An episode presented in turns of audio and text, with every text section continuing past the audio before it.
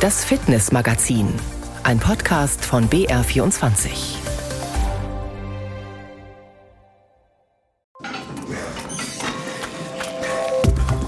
Ich probiere das mal aus. Das ist oft leicht gesagt, wird oft ganz schnell wieder vergessen.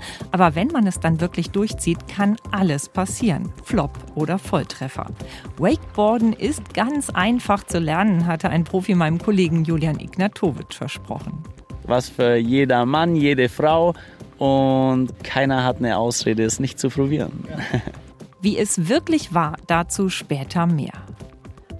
Einfach ausprobieren, so kommt man auch manchmal zu einer neuen Disziplin in der Leichtathletik, zum Hammerwerfen zum Beispiel. Und manchmal wird man auch gezwungen, neue Dinge auszuprobieren, wie unser Talkgast, der Ex-10-Kämpfer Frank Busemann. Vor ein paar Jahren sagte mir der Orthopäde schon, gewöhn dich mal dran, dass du dir mal ein Fahrrad kaufst. Ich sagte, das dauert mir zu lang, das ist mir zu schnell, ich laufe halt gerne. Sitzend am Mikrofon ist heute Christine Kellermann. Und da war sie wieder diese Woche, die Leichtathletik-Begeisterung.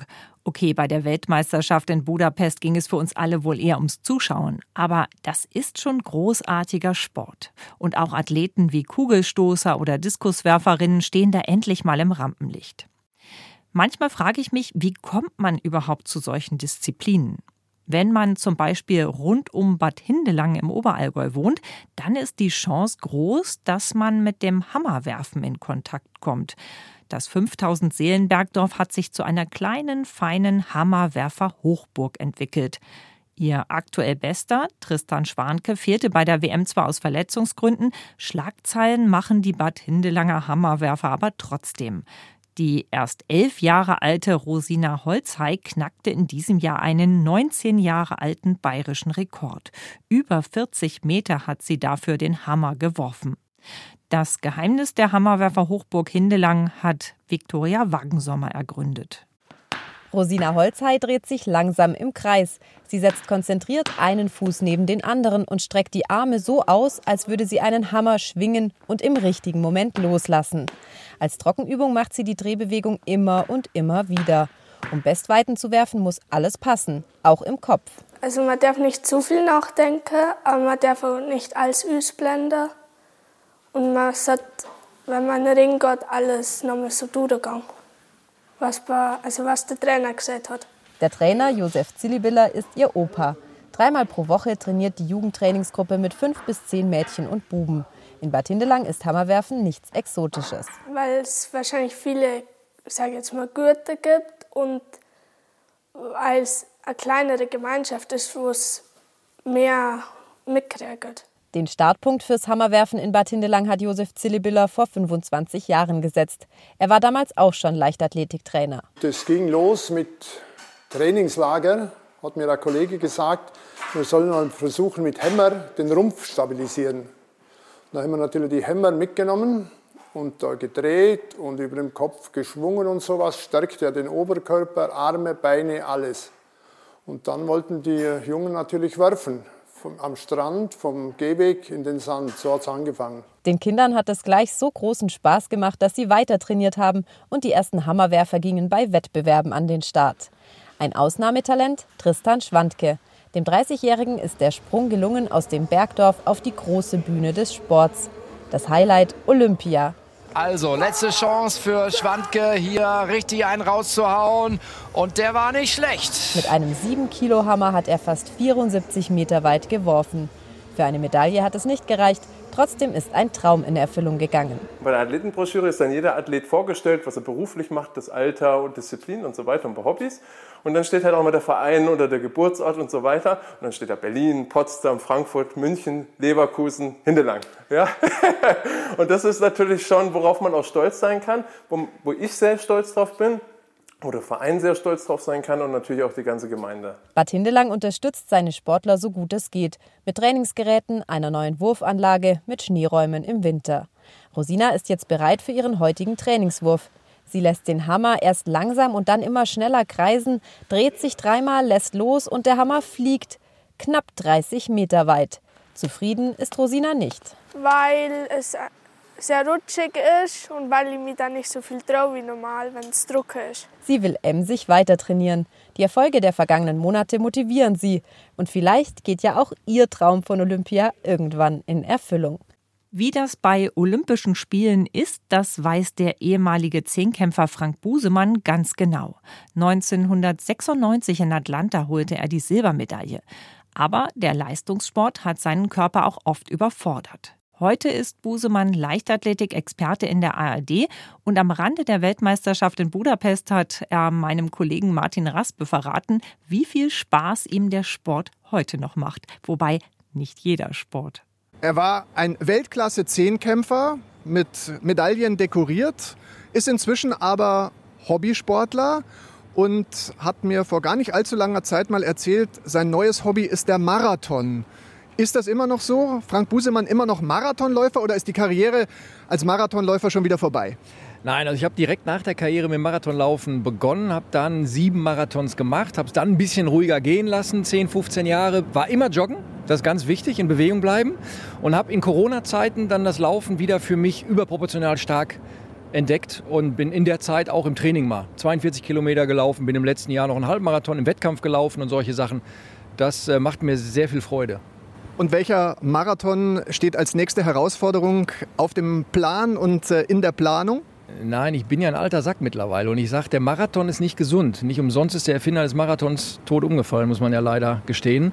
Halbmarathon, okay, das habe ich immer mal wieder auf dem Schirm. Marathon habe ich eigentlich gestrichen, aber Männer im fortgesetzten Alter werden immer verrückter. Irgendwann laufe ich den nochmal, aber steht noch nicht im Plan. Wie würdest du, Frank, äh, Stand heute deinen eigenen persönlichen Fitnesszustand beschreiben? Du bist äh, bald 50, kann man ja so sagen. Noch nicht, aber bald. Wo stehst du da? Ja, ich muss ehrlich sein. Also zurzeit desaströs. Also so schlecht unterwegs war ich jetzt schon seit Jahren nicht. Also ich habe ein bisschen Rückenschmerzen und das ist ein Zustand, den ich im Grunde genommen als Freizeitsportler nicht mehr kannte. Als Leistungssportler, ja, war ich oft verletzt, hatte oft Schmerzen und in diesem Freizeitbreitensport angekommen, habe ich diesen Sport komplett genießen können. Und immer wenn was wehtat, konnte ich Pause machen. Ich war auch nie beim Orthopäden oder so, weil ich eben nur so viel gemacht habe, wie es meinem Körper gut tat. Und jetzt habe ich eben ein bisschen mehr Rückenschmerzen, ja, macht da mehr Bauch, Beine, Po. Das Laufen kommt gerade zu kurz, das tut mir weh, aber es kommen mal wieder bessere Zeiten. Aber Stand heute würde ich in meiner Altersklasse kein Familienmeister werden.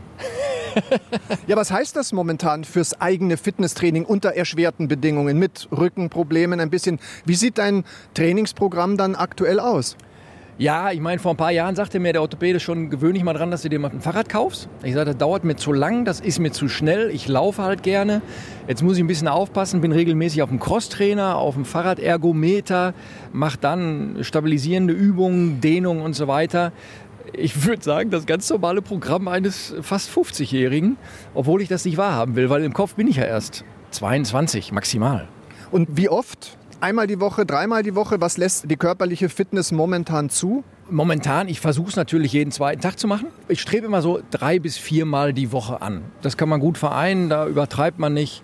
Das geht alles, da bleibt man dabei, rostet nicht ein. Und das ist ja wichtig. Wenn das nämlich erstmal anfängt mit dem Rosten, kommt man da ganz schwer wieder raus. Sowohl mental als auch äh, von der Physis her.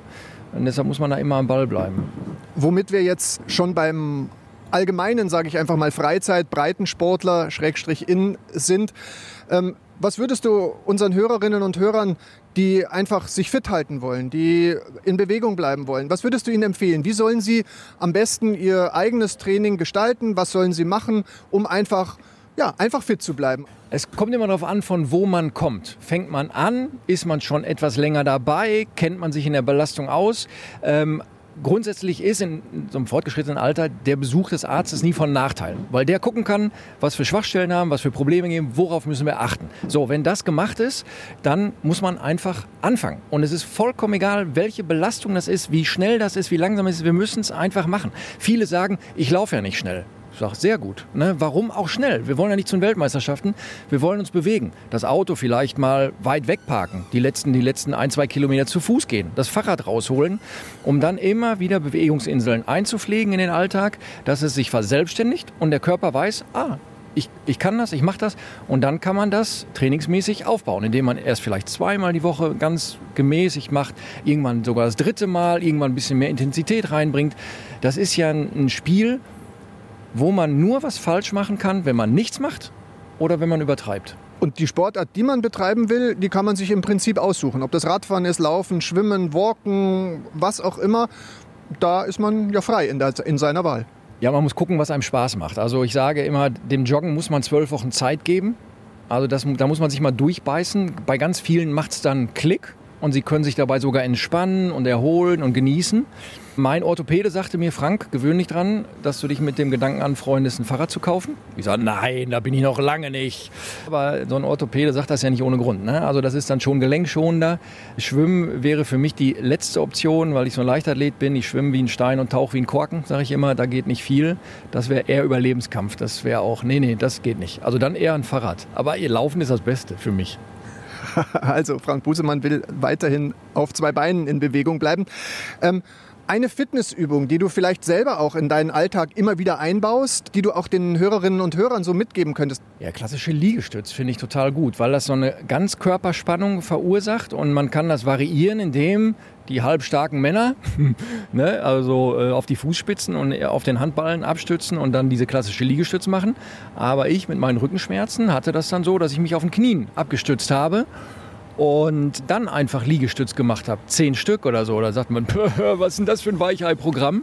Aber das sagen nur die, die keine Ahnung vom Sport haben. Und die anderen, die machen es und fühlen sich danach gut. Die Lieblingsübung von dir, was macht dir so am meisten Spaß? Sind es tatsächlich die Liegestützen oder gibt es irgendeine andere Fitnessübung, wo du sagst, ach, die mache ich richtig gerne und die macht mir eigentlich richtig Spaß? Nein, ich bin der klassische Läufer. Diese äh, Krafttraining mochte ich noch nie. Dann mache ich eine Übung und ich bin so schnell außer Puste und pumpe wie nach Tempoläufen. Wenn ich dann so ein paar Kräftigungsübungen mache, ich weiß das natürlich als ehemaliger Leistungssportler, ich muss es machen. Ja, also nur weil ich mich dabei schlecht fühle, kann ich es nicht weglassen. Aber ich muss gestehen, die klassische Übung, die ich äh, gerne mache, die gibt es nicht. Ich weiß was Gutes und deswegen mache ich es. Also einfach von A nach B rennen, das ist immer noch das Beste. Ja, das ist total super. Also laufen ist so, das ist echt eine geile Nummer. Man kann zum Bäcker laufen, man kann zur Bank laufen, man kann mal eine Tüte Milch kaufen und das alles laufenderweise, das macht schon Spaß. Frank Busemann bei uns im Fitnessmagazin im Fitnessgespräch. Vielen Dank und alles Gute und natürlich auch, äh, was den Rücken angeht, gute Besserung. Ja, vielen Dank. Das wird schon. Wenn der Rücken zickt, sind wir doch alle gleich und dann hilft oft nur die Vernunft. thank you Eine kleine Gemeinschaft im Verein, von der hat die junge Hammerwerferin Rosina Holzhey vorhin gesprochen.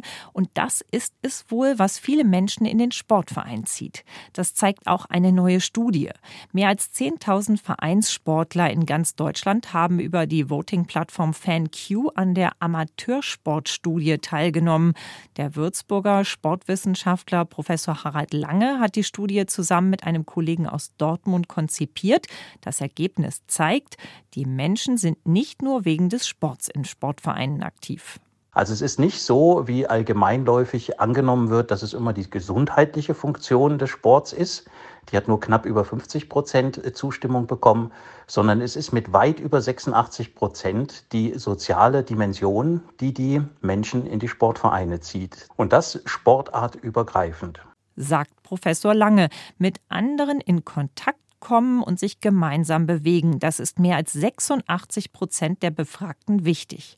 Lange vermutet, dass dieser hohe Wert auch auf die Corona-Pandemie zurückzuführen ist, weil man sich in der Zeit, in der man sich eben nicht mehr treffen konnte, den Wert des sozialen Miteinanders erst richtig schätzen gelernt habe. Die Studie offenbart aber auch ein großes Problem, sagt Professor Lange. Wir haben eine grundauf positive Grundstimmung. Also die Menschen sind sehr zufrieden mit ihrem Sportverein, aber sie erkennen Handlungsbedarf und große Herausforderungen im Zusammenhang mit dem Ehrenamt. Da müssen Anstrengungen unternommen werden, das Ehrenamt attraktiver zu machen, dem Ehrenamt mehr Anerkennung beizumessen, sodass wir immer genügend Menschen finden, die sich für das Sporttreiben anderer einsetzen. Mehr Wertschätzung für ehrenamtliches Engagement wünschen sich die Teilnehmer der Amateursportstudie und damit sind sie ganz sicher nicht allein. Wer Sport im Verein mal ausprobieren will, der kann das seit Januar teilweise sogar kostenlos. Und zwar mit den Sportvereinschecks des Deutschen Olympischen Sportbundes. Das sind 40 Euro Gutscheine für Neumitglieder in Sportvereinen. Und die Aktion wird jetzt verlängert. Wie der DOSB mitgeteilt hat, kann man die Gutscheine noch bis Ende Oktober im Netz runterladen und in den Vereinen einlösen. Seit Januar sind über 110.000 solcher Vereinschecks eingelöst worden. Spitzenreiter ist Nordrhein-Westfalen mit über 24.000 Schecks, gefolgt von Bayern mit knapp 22.000 genutzten Sportvereinschecks. Für den DOSB trägt die Aktion damit erfolgreich dazu bei, Tausende von neuen Mitgliedern in die Vereine zu holen, um den Sport nach der Corona-Pandemie wieder zu stärken und Menschen in Bewegung zu bringen.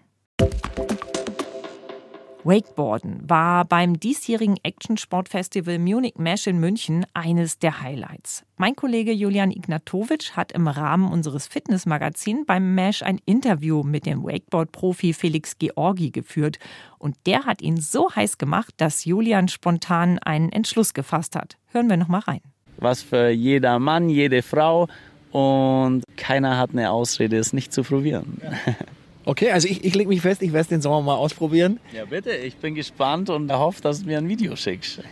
So, und was man ankündigt, das muss man hier im Fitnessmagazin auch halten. Julian hat Felix Georgi gleich noch als Trainer engagiert. So ganz einfach war es aber auch mit Profi-Unterstützung nicht. die Haare. Grüß dich. Servus. Hey, der Julian. Julian. Ähm, 28 Grad, strahlender Sonnenschein. Bestes Wassersportwetter also an diesem Tag am Inselsee Allgäu in Immenstadt. Mein Trainer Felix Georgi und ich checken ein am Lift. Viel Spaß euch. Danke. Gerne, gerne. Was ist denn deine Erwartung an mich? Meine Erwartungen sind, dass du jetzt erstmal mit den Wasserski deine Runden ganz gemütlich drehst und so ein bisschen das System auscheckst. Und dann stellen wir dich aufs Wakeboard wenn es richtig gut läuft, dann schicke ich dich mal hier über so einen Kicker oder so einen Rail drüber. Tricks beim ersten Versuch. Mal schauen, ob das klappt. Erstmal ziehe ich die Badehose an und suche das Equipment zusammen. Ja, so. Schwimmweste ist an. Skier sind hier. Jetzt stellen wir uns hier an. Viele Kids sind heute da, auch einige Erwachsene. Die meisten sehen so aus, als hätten sie das Ganze schon mal gemacht. Ben vor mir allerdings nicht. Er stand gerade zum ersten Mal auf Wasserski. Ja, es war schon lustig. Also man ist halt ins Wasser eingetaucht und dann habe ich, glaube ich, die Arme rangezogen und bin dann runtergefallen ins Wasser. Also passiert, aber... Wie weit bist du gekommen? Boah, vielleicht 10 Meter, aber nicht weiter. Ah, 10 Meter? Okay, gut. Ja. Dann gucke ich mal, wie weit ich gleich komme. Irgendein Tipp? Ich weiß es auch noch nicht. Also ich probiere es jetzt auch aus und einfach Spaß haben, glaube ich. Für den Spaß will ich aber natürlich so lang wie möglich auf dem Wasser bleiben. Trainer Felix sagt mir, was ich dafür machen muss. Ganz in die Hocke, so tief du kannst. Und das Einzige, was du machen musst, ist die Arme lang lassen. Okay. Du schaust, dass du deine Körperspannung hältst, aber die Arme bleiben lang. Und schon bin ich dran. Oh, und der erste Versuch geht direkt auf den Hintern. Schießend weg. Und dann direkt rausschwimmen, hier zur Seite. Das war also nix. Kein Problem. Direkt nochmal anstellen. Felix spricht mir Mut zu und analysiert meine Fehler. Ich sage immer, nass fährt sich's besser. Du bist zwar schön an der Hocke gewesen, hast die Arme lang lassen, aber du hast dich direkt mit dem Zug nach hinten fallen lassen. Das Schwierige ist, man hat, man hat wenig Zeit, sich darauf einzustellen, weil es geht direkt auf Speed los. Also du hast nicht so die Zeit, dich irgendwie anzupassen. Jetzt schaffen wir es mindestens bis zur Kurve. Okay.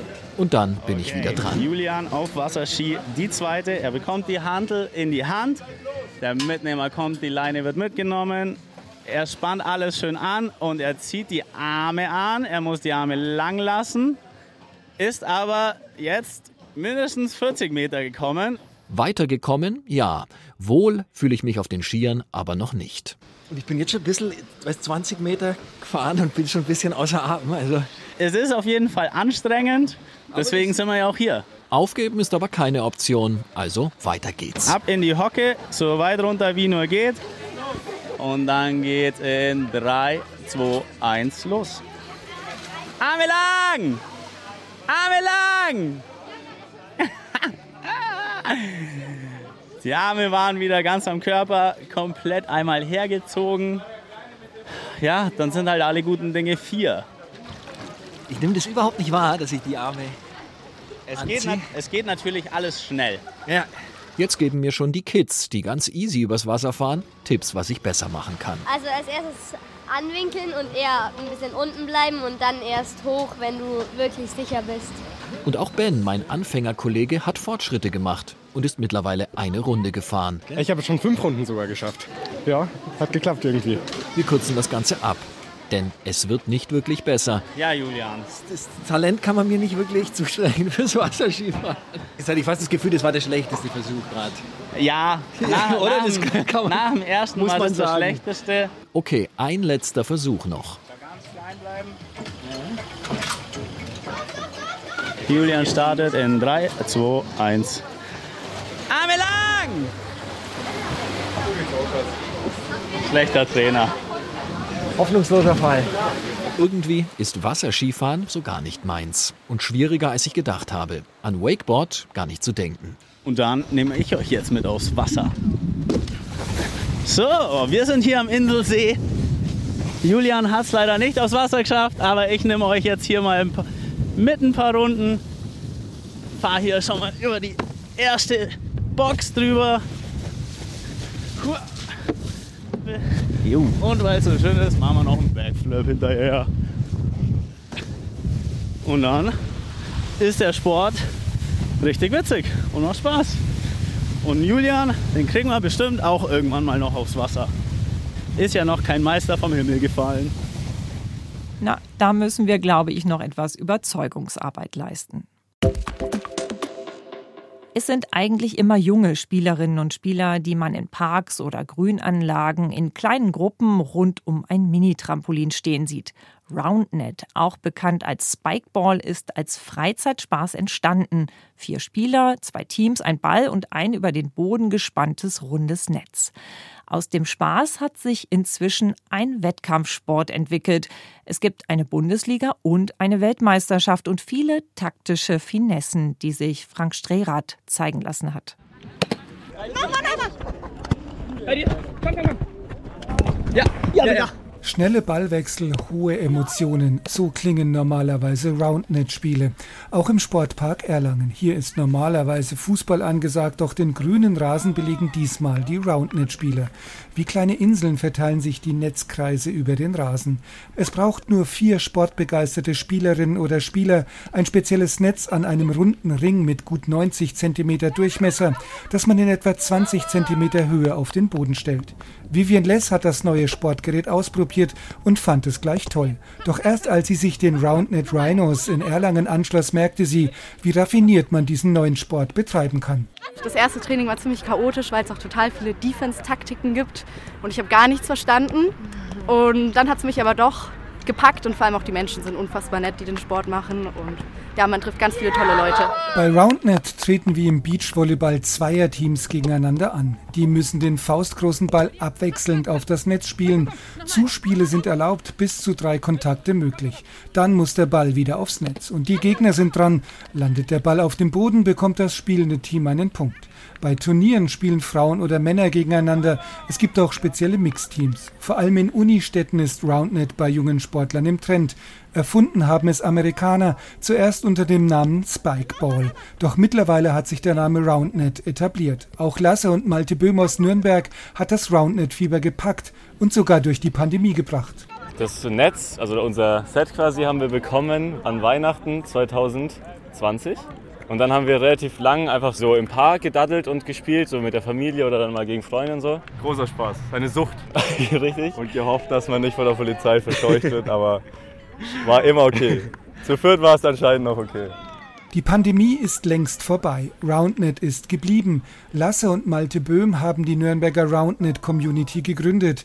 Die Fangemeinde wächst stetig. Tina Gulden aus der kleinen fränkischen Gemeinde Eckental ist sogar Nationalspielerin.